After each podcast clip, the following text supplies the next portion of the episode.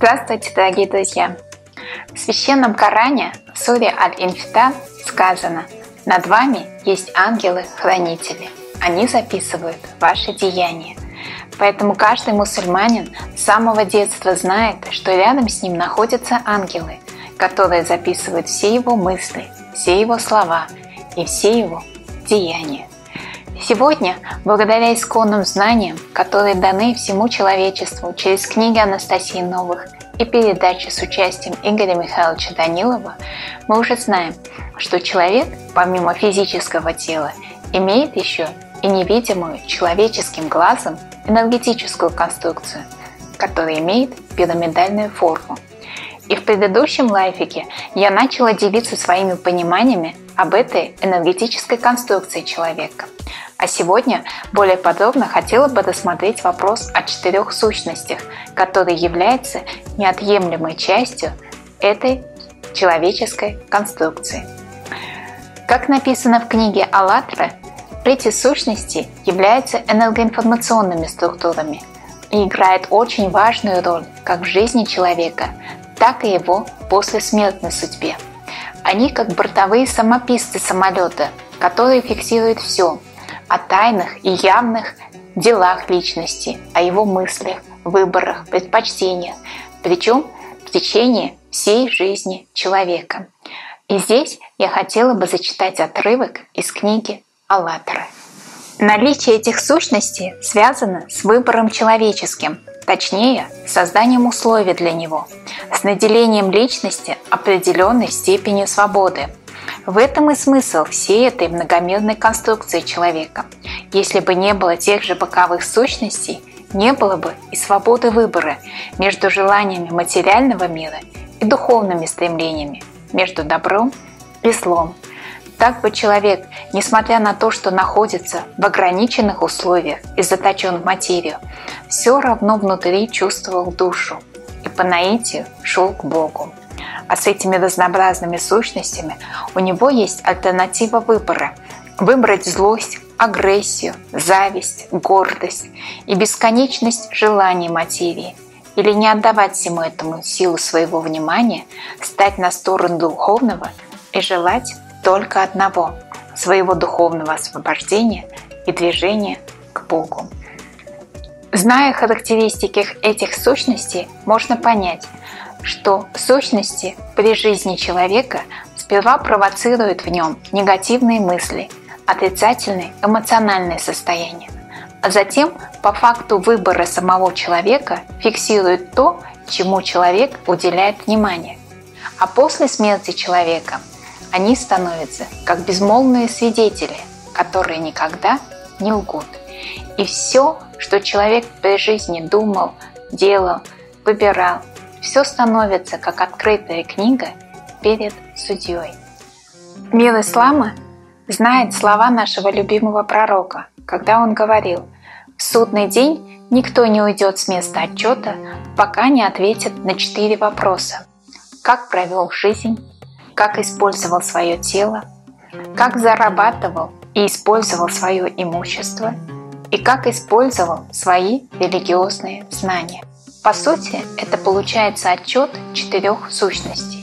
Из книги «АЛЛАТРА» мы знаем, что задняя сущность отвечает за настоящее и прошлое человека, то есть за накопление информации. И по сути, отчет этой сущности отвечает на первый вопрос – как человек прожил свою жизнь.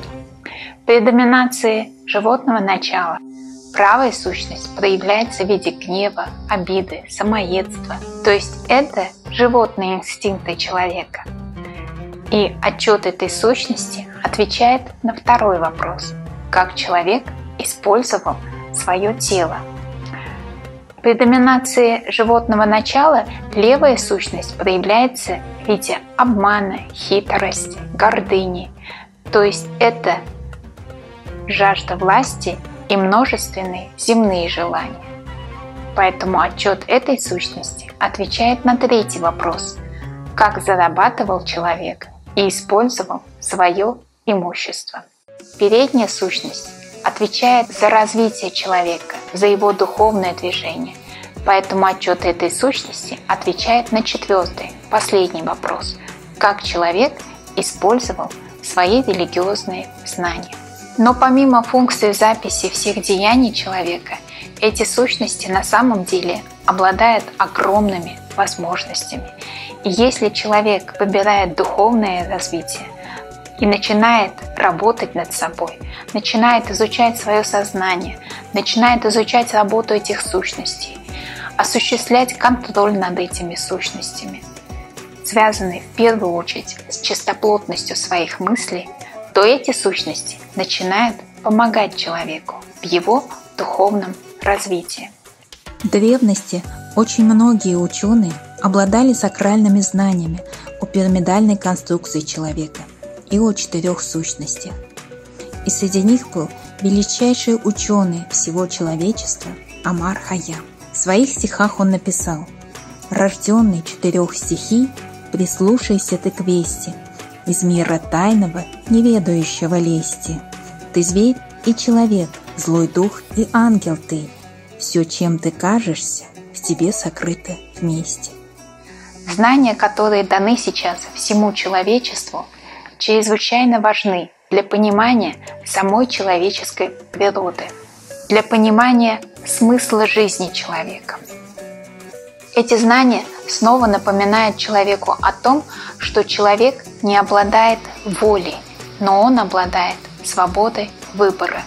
Выбора между духовным началом и животным началом, то есть навсом.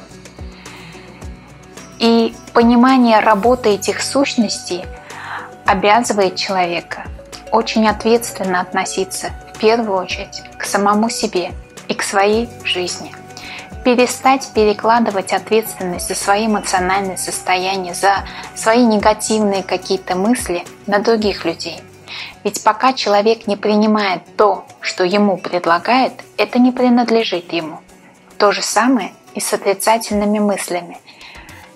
Ведь пока раз человек уже гневается, где-то завидует, где-то сомневается, значит он уже принял то, что ему предлагали, и сам несет ответственность за то, что сворачивает с прямого пути.